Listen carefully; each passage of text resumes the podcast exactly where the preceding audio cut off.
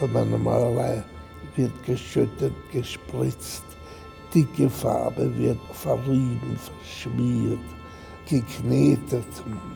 Der Maler erregt sich, ich würde sagen, nahezu im Sinn des Theaters äh, in dramatischer Hinsicht.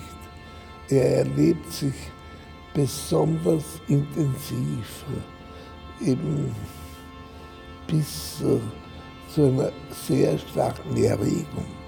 Und in dem Sinn ist meine Malerei die erste Stufe meiner Aktionen.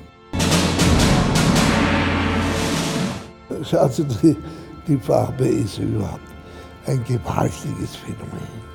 Und natürlich hat sich die Liturgie der Kirchen und der Religionen äh, auf die Schönheit der Farben äh, geschmissen.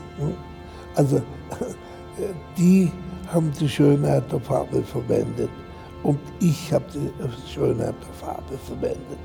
Und obwohl äh, mein, meine Arbeit äh, mit Symbolen überladen ist, haben aber eigentlich nichts mit Symbolen zu tun. Also diese Farben sind nicht ein Symbol für etwas. Selbst Blut ist das, was es ist. Es ist Blut und es ist gar kein Symbol.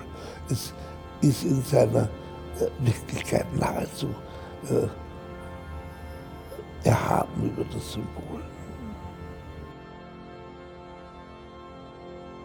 Die Ausweitung eines Tieres ist ein Malakt. Also in dem äh, Sinn habe ich schon äh, mit den Händen ganz tief bis zu den Ellbogen im, im Blut und Eingeweiden gefühlt. Ich würde sagen, in den Eingeweiden der Malerei. Und wenn Sie äh, sich die Geschichte ansehen, da gibt es immer wieder äh, Bilder von geöffneten Tieren, also von geschlachteten Ochsen in, der, in der niederländischen Malerei.